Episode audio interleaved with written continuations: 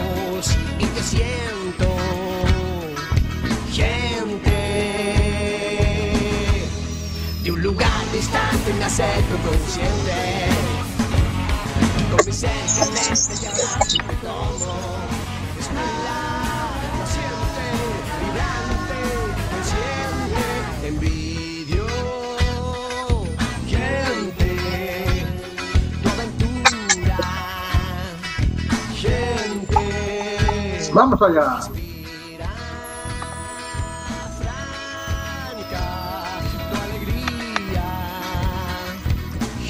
Buenas noches, conciencias. Vamos a nuestro mundo. Estamos en Cuac FM, en el programa Simplemente Gente, programa bisemanal sobre la diversidad cultural en Coruña y sobre los derechos de las personas migrantes. Hoy, miércoles 5 de mayo de 2021, Día del Patrimonio Mundial Africano, que es mucho y muy amplio. Día Mundial del Asma, Día Internacional de la Enfermedad Celíaca y Día Internacional de la Partera. Hay miles de personas migrantes sin papeles sin poder trabajar y sin ningún tipo de ayuda del Estado. Se les debe regularizar ya, para que nadie quede atrás. Del control de sonido se encarga Carlos Reguera. Hola Carlos. Hola amigos y amigas, aquí el controlador del sonido. Vamos allá. A través de internet tenemos al señor García. Buenas tardes, señor García. Buenas y primaverales tardes a toda nuestra querida oyentería y al imprescindible equipo que hace posible este bisemanal programa. Hoy muchas personas hablamos de cataclismo, pero ¿acaso el sino de las personas transformadoras no es el fracaso y el intento?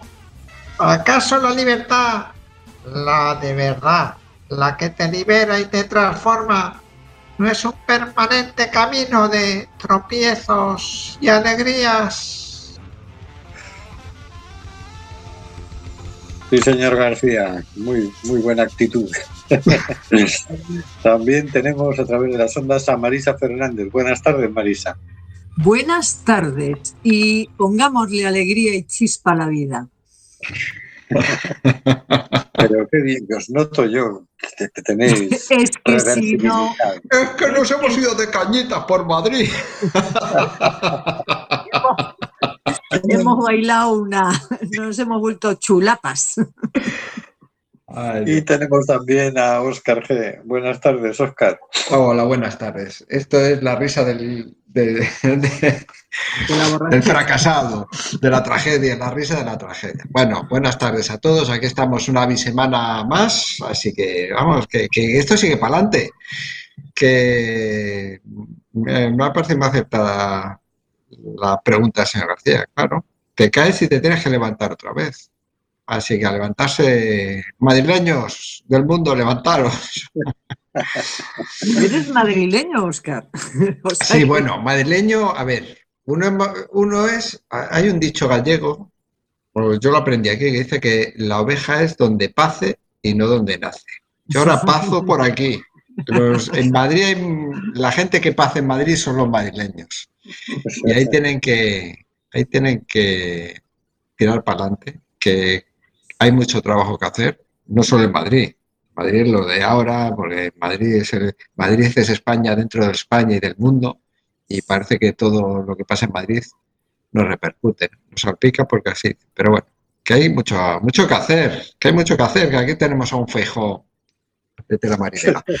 Y seguimos con el programa, que si no ya nos comemos aquí toda la cosa y tenemos también con todos nosotros a Rubén Sánchez, que hará lo que pueda para que fluya este amordazado programa. Amordazado porque que, no lo podéis creer, que no nos lo creemos todavía, que seguimos amenazados por la ley Mordaza, señor Grande Marlascán. Por el de los de la libertad, ¿no? Por los que dicen la libertad. Sí, sí, bueno, eso la pusieron, otros la continúan. Así es. Bueno, pues vamos con cositas de la actualidad.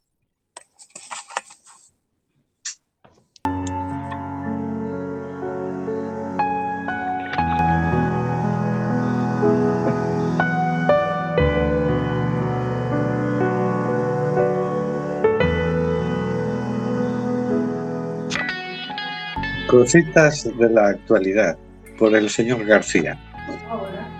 Esta semana traemos una noticia tomada de la web carrodecombate.com. No es una web militarista, es una web sobre consumo responsable para los despistados.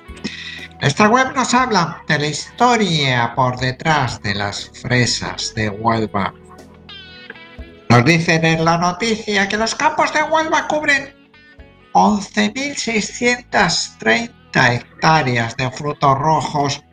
En esos campos trabajan más de 100.000 personas y muchas de ellas se hacinan en 44 asentamientos donde las jornaleras malviven sin luz ni agua en una situación que ellas mismas califican de insostenible. Se han organizado como jornaleras de Huelva en lucha, un colectivo desde el que se reúnen las demandas feministas, ecologistas y antirracistas. Porque el de la fresa es un trabajo feminizado y racializado. Y de ahí que la opresión que sufren estas mujeres sea doble o triple por género, por racialidad y también por nacionalidad. En el ensayo Las señoras de la fresa, editado por ediciones del Oriente y del Mediterráneo en 2020, la geógrafa Sadi Arab sintetiza las conclusiones de años de trabajo en torno a la invisibilidad de las temporeras marroquíes en España. El libro expone cómo entre los 80 y 90 del siglo pasado se produjo un cambio esencial. Hasta entonces, quienes ponían sus brazos para la recogida de la fresa eran personas portuguesas y andaluzas.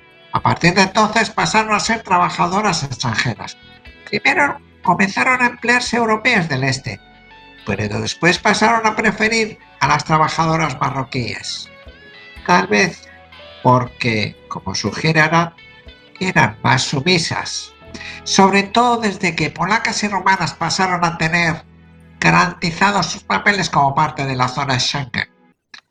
Así que se ideó un mecanismo, los contratos en origen, para garantizar que esas trabajadoras magrebíes, en su mayoría marroquíes, se quedaran únicamente en el, el tiempo que duraba la temporada de la fresa y regresaban acto seguido a sus países origen. Es por ello que se seleccionaba trabajadoras con un perfil que les hace menos proclives a quedarse en España, es decir, mujeres con niños pequeños. En otras palabras, queremos que pongan sus brazos baratos para garantizar la rentabilidad de la industria de la fresa urubense, pero que así dejen de ser útiles esos brazos, ellas desaparecerán. Esa condición de ida vuelta ha hecho que, durante muchos años, las temporeras marroquíes callen al respecto de los abusos sistemáticos que sufren. Pues si denunciaban o protestaban, se arriesgaban a no volver a ser llamadas. Sin embargo, llegó el día en que decidieron dejar de callar y lo que comenzaron y lo que comenzaron, perdón, En lo que comenzaron, que se me ha ido esto. Perdón, un segundito que se me ha ido el texto. Y lo que comenzaron a contar, disculpen ustedes, resuena con los relatos que se escuchó en Colombia, Guatemala o Ecuador. No solo por las duras condiciones de trabajo, por las extenuantes jornadas o la paga ínfima y las terribles condiciones de vivienda que deben soportar, sino también por la frecuencia con que sufren acoso escolar y violaciones.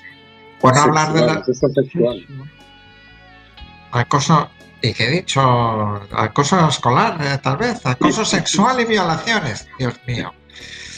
Por no, es por leer, leer sin mirar. Por no hablar de las dificultades que encuentran para acceder a sus derechos en caso de enfermedad, embarazo o accidente laboral. Como consumidoras, no queremos ni podemos aceptar esas condiciones. Lo dicen las jornaleras con gran lucidez. Los alimentos tienen historia y no podemos ignorarla. Consigamos que nuestros derechos sean universales. Nuestra limitación debe respetar el medio ambiente, el bienestar animal y el trato justo a las trabajadoras. Los movimientos que dentro del Estado español se articulan en torno a la soberanía alimentaria, al feminismo, a los derechos humanos o al sindicalismo deben Debemos escucharlas y arrimar el hombro para impedir que las autoridades estatales y los empresarios sigan ignorando sus demandas, porque lo que están demandando es simplemente que no se sigan violando sus derechos más elementales. Desvelar la historia oculta de las fresas es encontrarnos con los relatos de estas mujeres que hoy nos piden ayuda a través de la plataforma Goteo. Con el dinero que recauden tendrán más medios para seguir dando información y su apoyo jurídico a las jornaleras, además de contaminar, continuar el trabajo de sensibilización e incidencia política que ya realizan con ayuda de otras organizaciones como la laboratoria, la laboratoria. Se van sumando voces en apoyo a esta lucha que es parte sustancial de la lucha de todas las personas por la soberanía alimentaria. Ellas se llevan la peor parte, pero todas y todos resultamos perjudicados por un sistema agroalimentario que da ganancias multimillonarias a un pequeño puñado de empresas mientras deja profundos impactos en nuestros cuerpos y en los ecosistemas de los que depende la salud del planeta. Esta semana traemos estas historias de estas trabajadoras esenciales, pagadas y tratadas de forma marginal, mientras otros trabajos no esenciales, pongamos por, ejemplo deportistas de élite, son tratados como héroes. Esta, este ejemplo, esto sería un ejemplo de igualdad de oportunidades. Esto es un ejemplo de progreso de todas y para todas. Pues me da que no, ¿eh?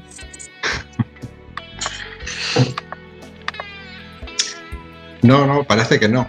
Esos trabajadores esenciales que hace un año más o menos parece que todo el mundo admiraba, o eso parecía, pero que se menosprecia. El siempre se ha menospreciado el trabajo bueno, siempre sobre todo en las ciudades, el trabajo del campo, como que parece de, categoría infrahumana, pero que hay que hacer, pero para eso están los del campo.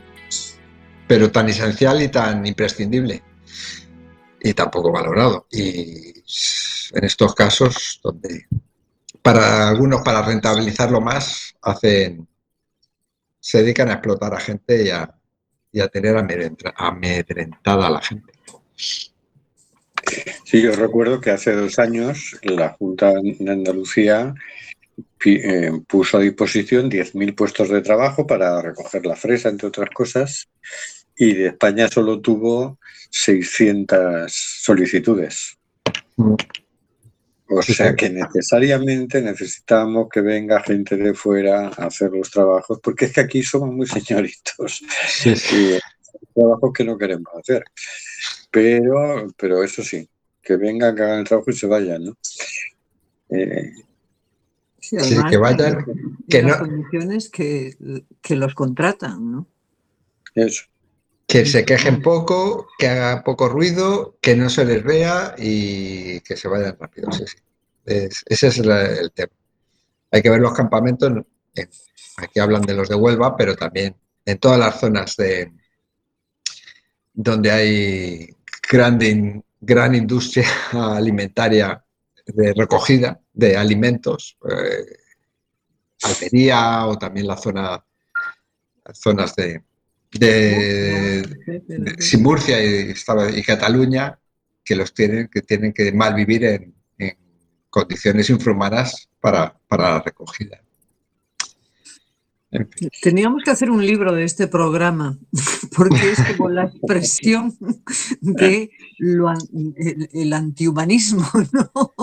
Va siendo, vamos viendo las expresiones más como inhumanas que se tienen normalizadas en esta sociedad. ¿no? Sí, sí. Así es. Bueno, vamos a escuchar la canción Mujer Frontera Feat de Clara Pella. Adelante, audio.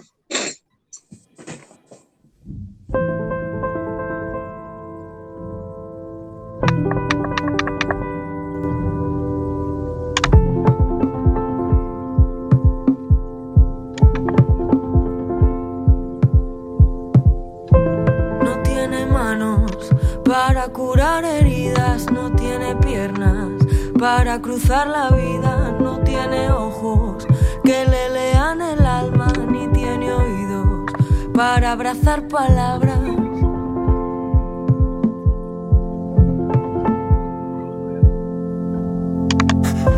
No tiene pechos para quemar el aire, ni tiene ganas que otro cuerpo le baile y lleva atados muñecas y tobillos.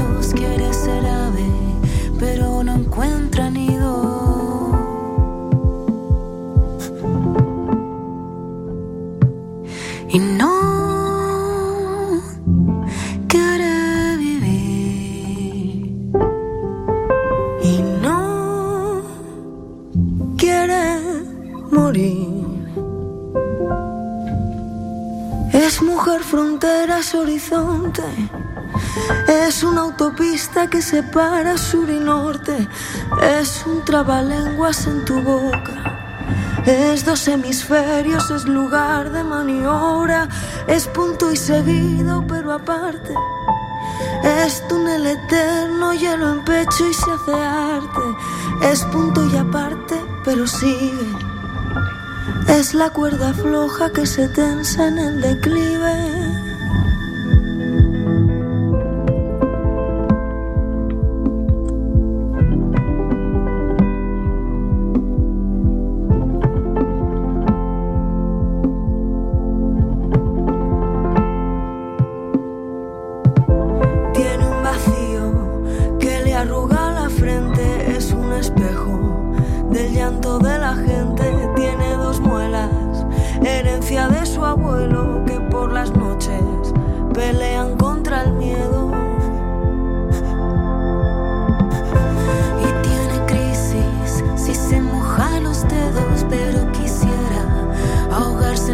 Desierto. Quiere ser polvo mucho antes que ser nada y ser despojo, mucho antes que olvidada.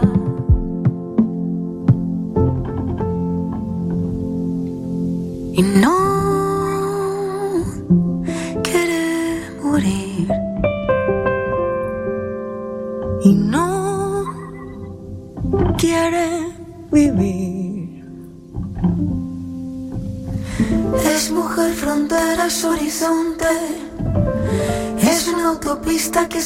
sur y norte. Es un trabalenguas en tu boca. Es dos hemisferios, es lugar de maniobra. No tenía nombre, no tenía edad, llevaba los años de la libertad. Caía la guerra con toda su fuerza, mientras mi madre cruzaba esta tierra. Antes que el fuera de piedra, antes que los muros fueran vergüenza, antes que el cielo llorara sin tregua y el piso gritara. Por las mil muertes, hermana, amiga y compañera, atravesando lejana frontera. Pero la vida jamás se destierra, siempre se lleva donde se quiera. Plantar un mundo con miles de frutos, donde quepamos todo o ninguno. Mujer del borde, mujer del norte, del sur, mujer sin pasaporte, mujer del borde, mujer del norte, del sur, mujer sin.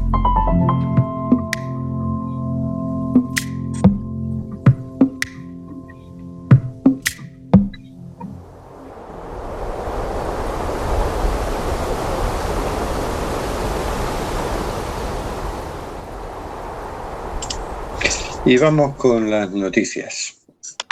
Escriba propone una reforma del reglamento de extranjería para que 15.000 menores migrantes y jóvenes extutelados no se queden sin papeles, publicada en el diario.es por Gabriela Sánchez el 30 de abril. Bueno, vamos a ver qué dice esta noticia porque así el titular tiene buena pinta.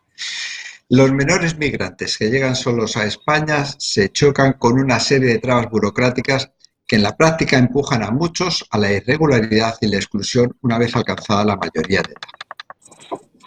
Tras escuchar las propuestas presentadas por entidades especializadas en consulta pública, el Ministerio de Inclusión, Seguridad Social y Migraciones propone rebajar buena parte de los requisitos exigidos a los adolescentes extranjeros, tutelados a través de la reducción de los plazos marcados para la obtención de la residencia, la disminución de los requisitos económicos, la ayuda para su acceso al mercado laboral y el aumento de la vigencia de sus permisos de residencia, según el borrador de la reforma del reglamento de extranjería al que ha accedido el diario.es. Con ello, el departamento dirigido por Escriba calcula que la reforma, de ser aprobada por el Consejo de Ministros, beneficiará en un corto periodo de tiempo a 8.000 menores migrantes que llegaron solos a España y a alrededor de 7.000 jóvenes extutelados de entre 18 y 23 años que podrían acogerse a la nueva normativa de forma retroactiva, según el cálculo de la Secretaría de Estado de Migraciones. La falta de documentación de estos menores plantea en la práctica importantes dificultades, no solo mientras mantienen esta condición, sino especialmente en el momento en que cumplen los 18 años y accede a la mayoría de edad. Estas dificultades inciden de forma negativa en su inclusión e integración en la sociedad, sostiene el borrador de la reforma propuesta por Migraciones, tras haber recibido las propuestas en consulta pública. A través de la reforma, el ministro José Luis Escriba pretende facilitar la regularización tanto de los niños y niñas migrantes como de los y las jóvenes extranjeras que fueron tuteladas por el Estado. Trámites en 15 días y no en 9 meses. En primer lugar, las comunidades autónomas deberán iniciar los trámites para la concesión de la tarjeta de residencia de menores, de personas menores migrantes no acompañadas, 15 días, 15 días después de su llegada a España, en vez de los 9 meses establecidos en la actual normativa. Hasta ahora se impone que los menores estén bajo la guarda o tutela de la Administración sin que se inicie su proceso de documentación, un periodo que, según reconoce Migraciones, ha demostrado ser excesivamente largo sin fundamento alguno y supone que muchos de estos menores acceden a la mayoría de edad sin la debida documentación. Mediante la reducción de este plazo, la Oficina de Extranjería de la Delegación o Subdelegación de Gobierno competente no esperará, como ocurre en la práctica, al transcurso de nueve meses para iniciar sus actuaciones respecto a la documentación de los menores extranjeros no acompañados, sino que éstas se iniciarán una vez transcurridos 15 días, indica el borrador de la reforma. Además, se incrementa la vigencia de la autorización de residencia que pasará a ser de dos años, renovable por periodos de cinco años mientras el beneficiario, beneficiario siga siendo menor. Hasta el momento la renovación era anual, originando cargas de trabajo para la administración pública sin sentido, ya que el menor seguía siendo menor, por lo que debe tener una documentación, su documentación en regla. La Administración tendrá que proporcionar cédulas de inscripción para menores no acompañados, por lo que Migraciones eliminará la obligación de presentar un acta notarial, que se sustituirá por un informe de la entidad de protección de menores. Esta autorización de residencia incluirá el permiso de trabajo a los menores migrantes de entre 16 y 18 años, siempre que sea coherente con el itinerario de inserción previsto por la entidad de protección, como ya había aprobado el Gobierno a través de una instrucción de migraciones emitida el año pasado.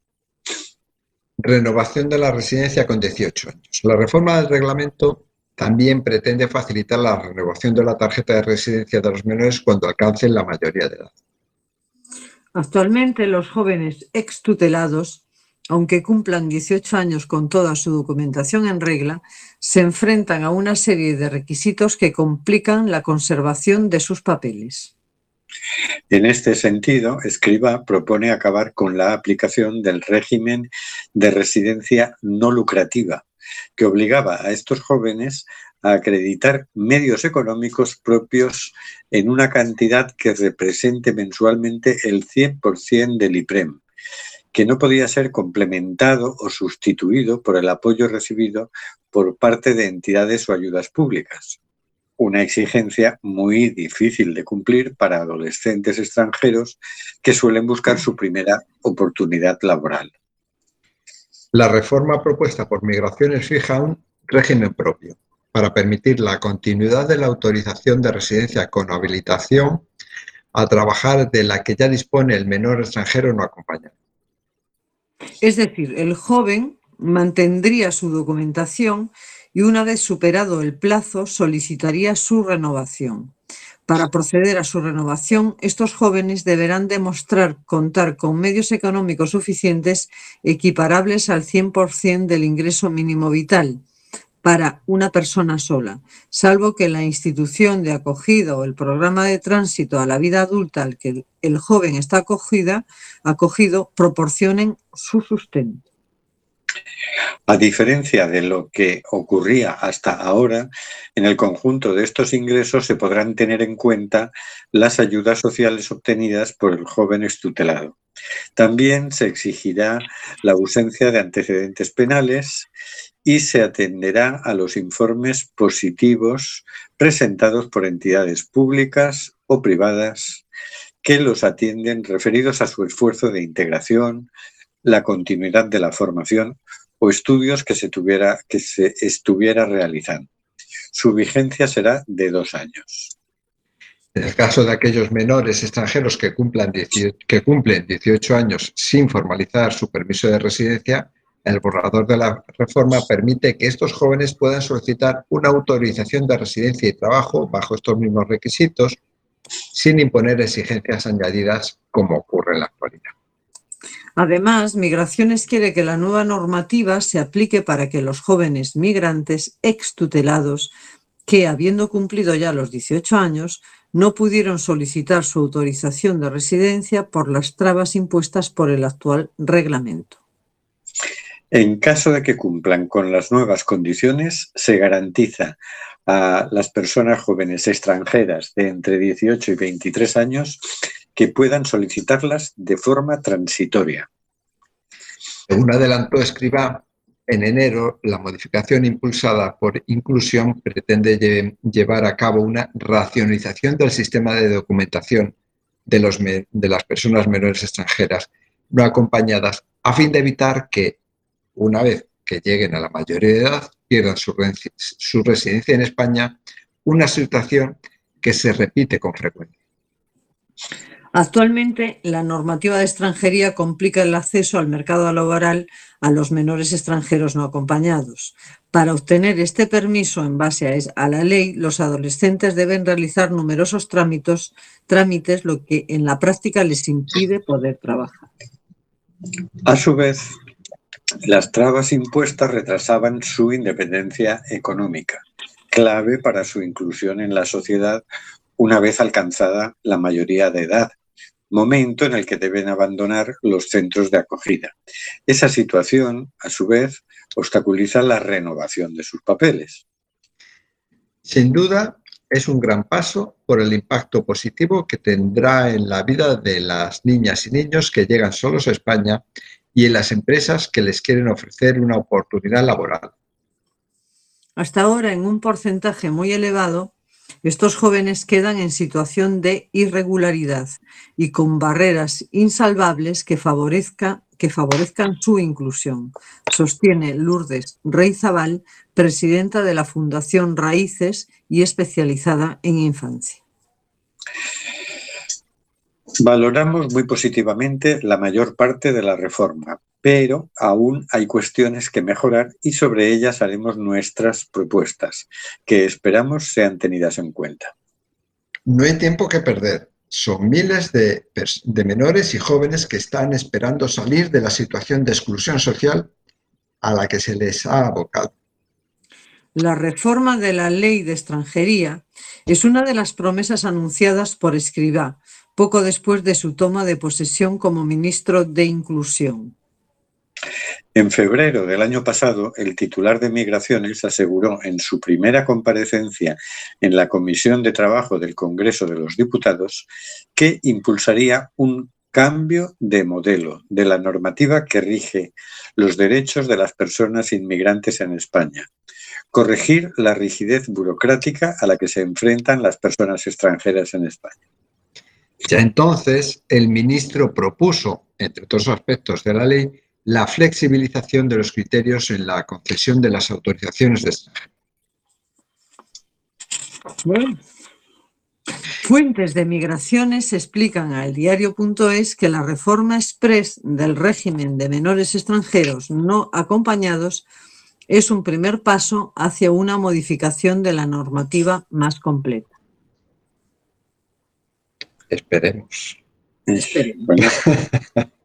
que les den la nacionalidad a todos.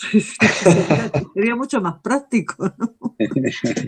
Sí, sí, esto es muy complicado. Y esto de Express no sé a qué viene, sinceramente. Esto es una reforma Express, pues ya, ya llevamos un año con ella. Pero bueno. No, no, que se han pedido un café Express. Pero no que la reforma sea express.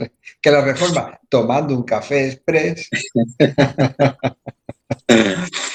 Pero bueno, por lo menos esto ya no suena a la crueldad habitual con, las personas menores, ¿no? Con los niños y niñas que vienen de fuera. Porque últimamente parecía ya ser normal, ser una especie de, de cruel con, la infancia, ¿no? Sí, sí.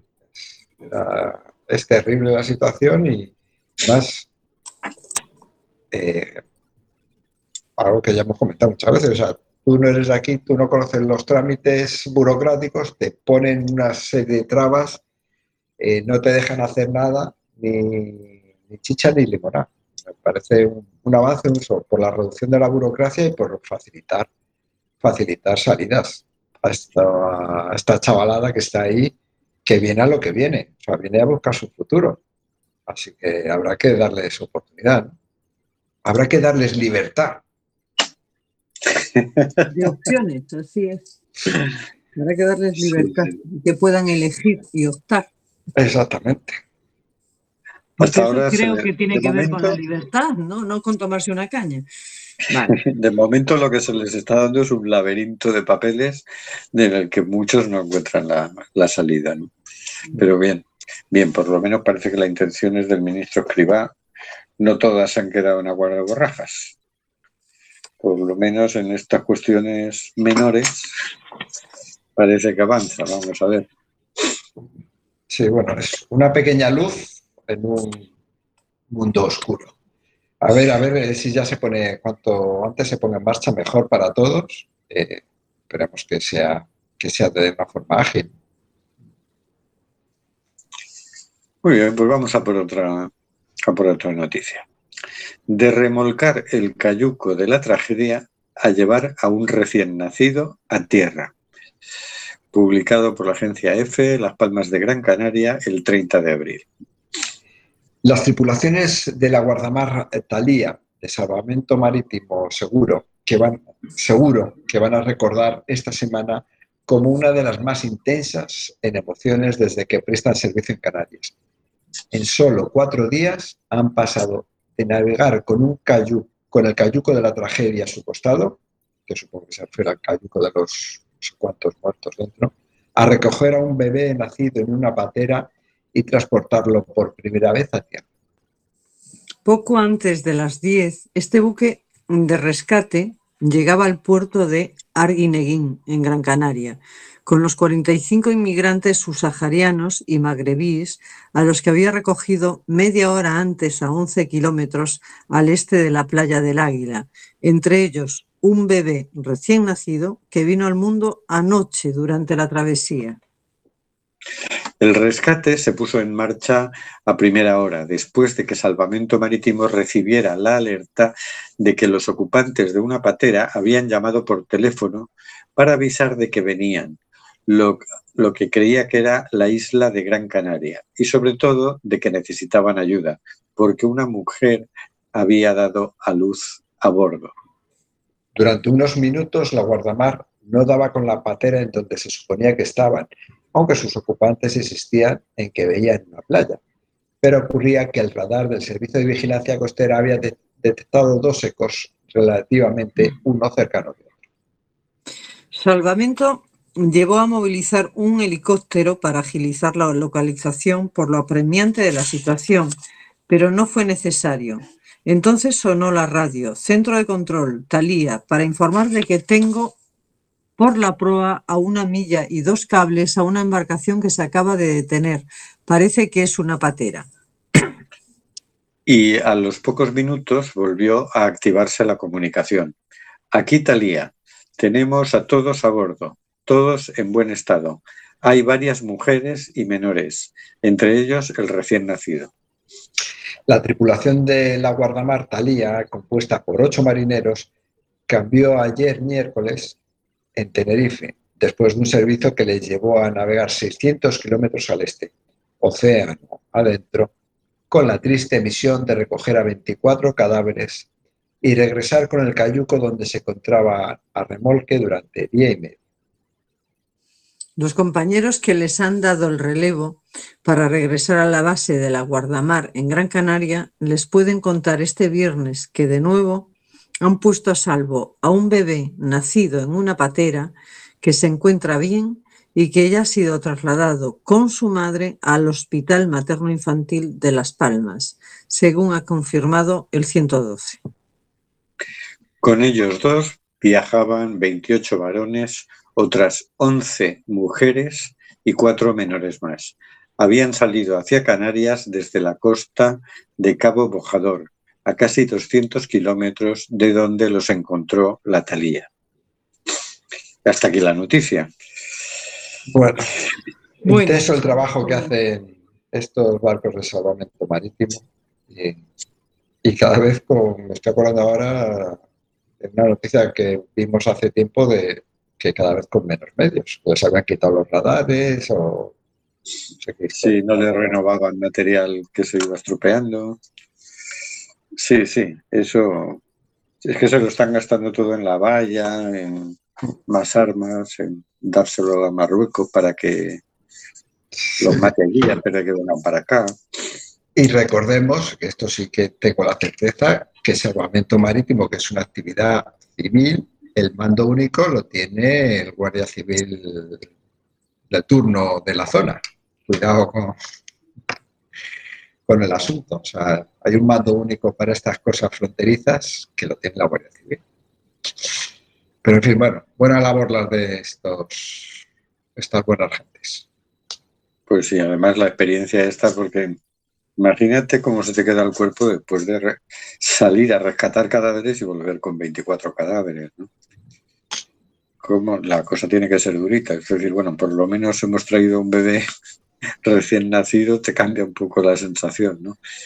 Pero, pero esta gente está en contacto con la tragedia día sí día, ¿no? ¿Eh? Así es.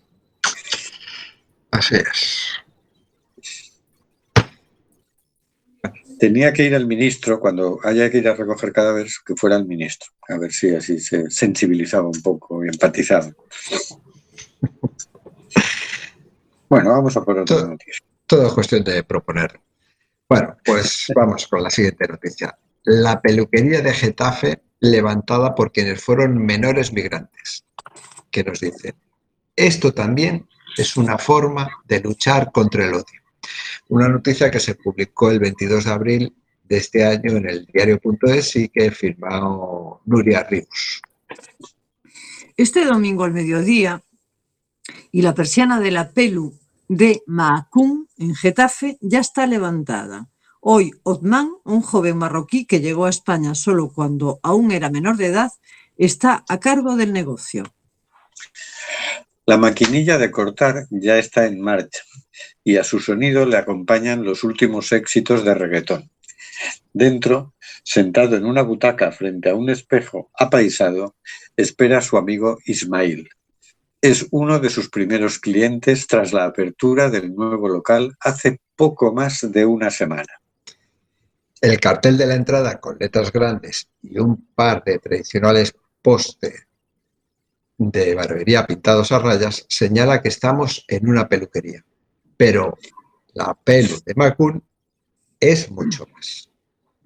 El proyecto nació apoyado por la asociación Macún Ceuta como una alternativa de empleo y formación, gestionada por y para jóvenes que tras migrar solos a España, siendo niños, corren el riesgo de quedarse en situación de exclusión en la Comunidad de Madrid. Junto al propietario del negocio, Ottman saca adelante buena parte del trabajo. Él fue uno de esos niños migrantes a los que la extrema derecha ha vuelto a colocar en el foco de su discurso xenófobo en plena campaña electoral en Madrid. La, pel- la peluquería nos da un respiro entre tanto racismo como hay en España, reflexiona Ismail.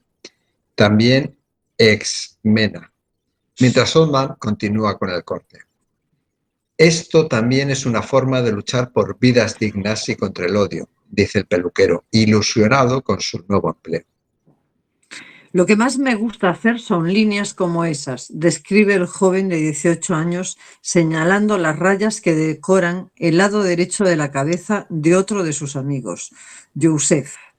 Aunque corre a aclarar, aclarar, él hace de todo, corta, peina, lava, lo que quieras, comenta entre risas. No me lo corto mucho porque yo lo llevo siempre desordenado, le dice Ismael.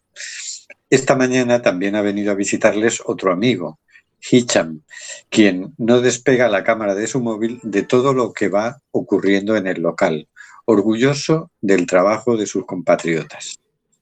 La pelu de Macun, Oldman, Joseph e Itman comparte, comparten una historia similar. Dejaron Marruecos hace dos años y llegaron a Ceuta, donde vivieron durante unos meses.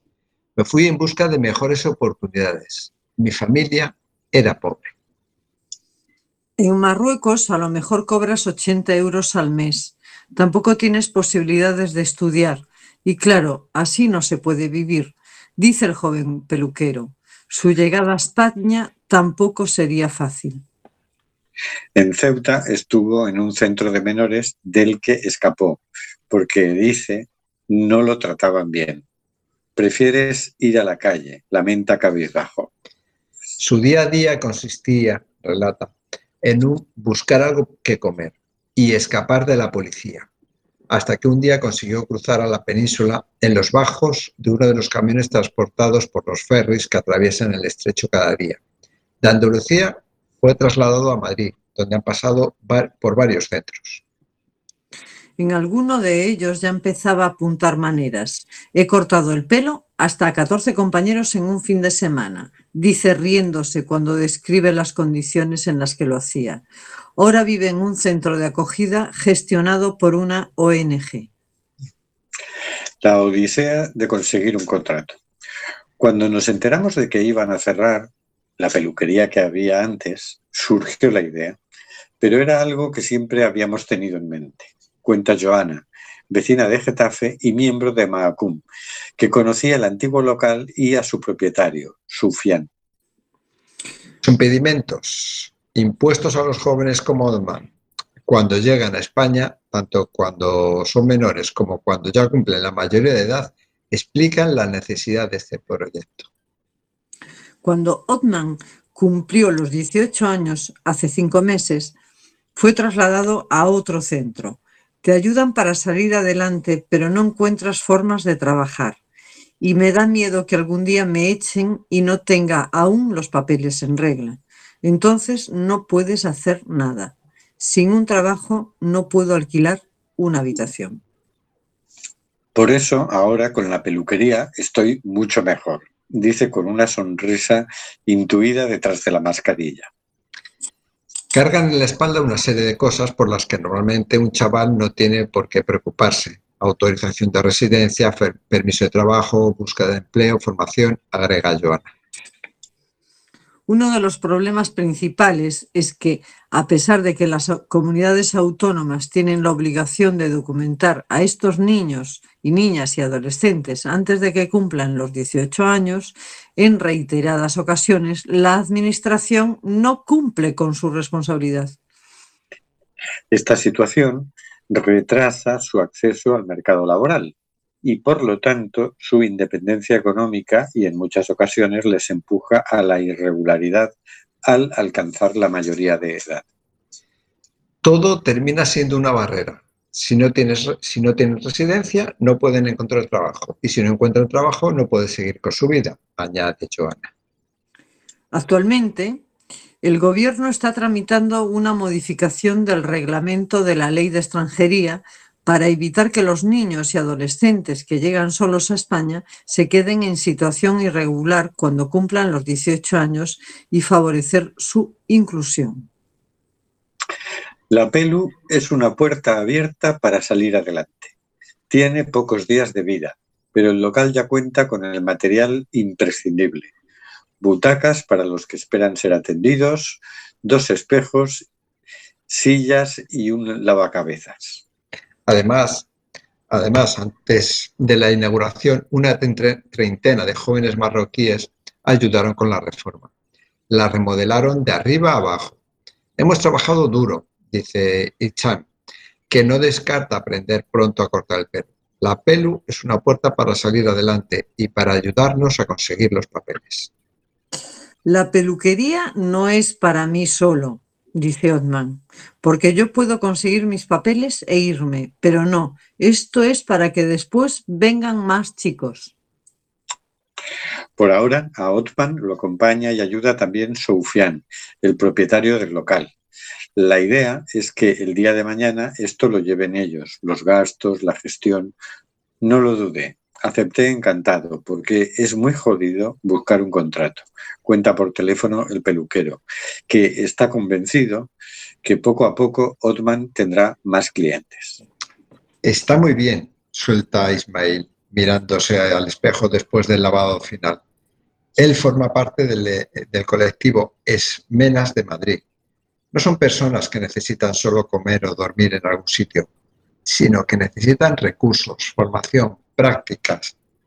Esos son oportunidades. Y muchos chicos no llegan porque una vez te ves en la calle, ¿quién, te confía, quién confía en ti? Joana añade que si en Madrid no existe ningún proyecto así, es también por las dificultades con las que se encuentran las asociaciones y las y los jóvenes a lo largo del proceso, desde la falta de información, la formación necesaria para sacar adelante algo de nuevo o un mejor acompañamiento, la respuesta suele ser muy asistencialista, zanja, y apuesta por líneas de, trabajo que motiven su autonomía y emancipación. Todos coinciden en que la Pelu de Mahacum tiene futuro. Desde la asociación han sufragado los primeros gastos, pero quieren que el proyecto se sostenga en el tiempo, por lo que promueven su financiación a través de una campaña de crowdfunding. Cortar el racismo. Una pauta importante del proyecto es también acabar con los discursos de odio hacia las personas migrantes y en especial los adolescentes que llegan solos a España. Están utilizando miserablemente a los menores con datos falsos que calan en la sociedad, denuncia Joana. El último ejemplo, uno de los carteles electorales de Vox, que ya está siendo, que ya está siendo investigado por la Fiscalía. En esta peluquería le encuentras el sentido a todo en lo que llevamos años trabajando. Se va creando una semilla, cuenta Joana. Por hoy, Otman ha terminado y volverá de nuevo mañana a levantar la persiana, a cortar el pelo y también el racismo. Le dar a conocer el proyecto para que crezca, acercarlo a los vecinos y las vecinas de Getafe, animar a la gente a cortarse el pelo mientras llegan a otros jóvenes que se encuentran en una situación similar a la de Otman, Ichan o Yusef. Y hasta aquí la noticia. Bueno. Interesante. Bueno, hoy, no son noticias deprimentes, tiene su lado esperanzador. Menos mal, que... después del fin de semana, menos mal.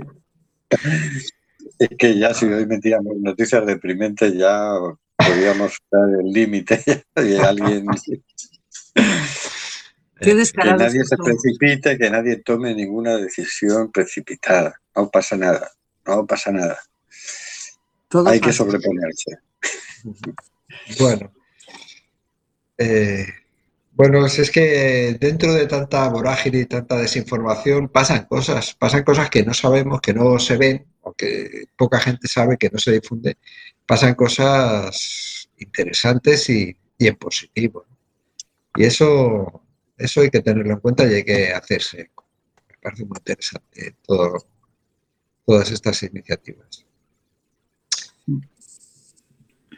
Claro, esto son cosas en pequeñita escala, es decir, está claro que, que habría que, habría que empezar por respetar el derecho a la libre circulación de las personas y dejarse de, tonterías. Nos ahorraríamos mucho papeleo. Y, y, además sería muy positivo porque vendría mucha gente joven a España, que falta nos hacen por otro lado, pero vamos, que ganaríamos todos. ¿eh?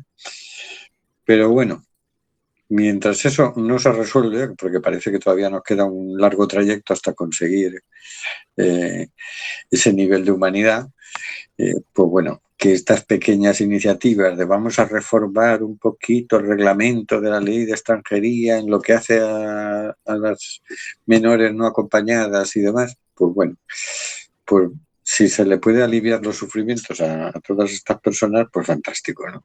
Por lo menos es algo algo bueno y positivo. Y parece que ahí el ministro pues, le está poniendo eh, interés y empatía y está hablando con las asociaciones que trabajan con, los menas y bueno. Bien, pues oye, un poquito de aire fresco para hoy, ¿no? Sí, sí, que falta, falta hace, eh, no, no, solo por ser hoy el día que soy, el día uno después de, pero falta hace para, este, este colectivo, estas personas, para todos. Ahora falta un poquito de futuro y más para eso. Es importante, yo creo que a mí me gustaría que mucha gente se diera cuenta eh, de eh, cómo se vive eso, estar desarraigado sin nadie, sin conocer ya los de aquí. Nos cuesta conocer la burocracia, nos parece tediosa, nos parece frustrante, nos parece coercitiva, como para si no eres de aquí, si no tienes eh, la cultura de aquí y no sabes a quién, a, quién pedir ayuda. Entonces, toda la ayuda que se dé a esta gente me parece fantástica. Claro, imagínate tú que tengas que caer en Polonia, por ejemplo, en donde no sabes el idioma, no sabes cómo funciona eh, la sociedad, cómo funcionan las instituciones y demás, ¿no? ¿Qué haces? Pides ayuda, necesitas ayuda, ¿no? En Polonia, en Rusia, en cualquier otro país. Ya con dificultades de idioma no te digo nada, ¿no? Así, Así es. Bueno, y se nos agota el tiempo, o sea que con esto nos despedimos hasta dentro de dos semanas. Mm, sabéis que tenemos un blog que se llama simplemente.home.blog, que tenemos redes en Facebook, en Twitter, en Instagram, eh, que todas se llaman simplemente gente y que en todas estamos dispuestos a recibir sugerencias e informaciones. Así que bueno, hasta luego, Carlos. Bueno, nos vemos en un par de semanitas. Hasta luego, señor García. En dos semanas más, pero no mejor. Hasta luego, Marisa. Hasta luego. Y por cierto, que necesitamos tener esperanza, que aunque todo esté muy oscuro, hay que poner luz y lucha y pelea y que vamos para adelante y que seguimos y que no nos van a detener. El futuro es de la gente, de las personas maravillosas. Así es. Eh, en este programa nos declaramos inasequibles al desaliento. Así, que pues, empieza a sonar la despedida, la sintonía de despedida. Nos vamos, nos despedimos de todo. Hasta luego, queridas y queridos oyentes. Está muriendo gente en el Mediterráneo y el Atlántico. Nosotros hacemos este programa. ¿Qué vas a hacer tú?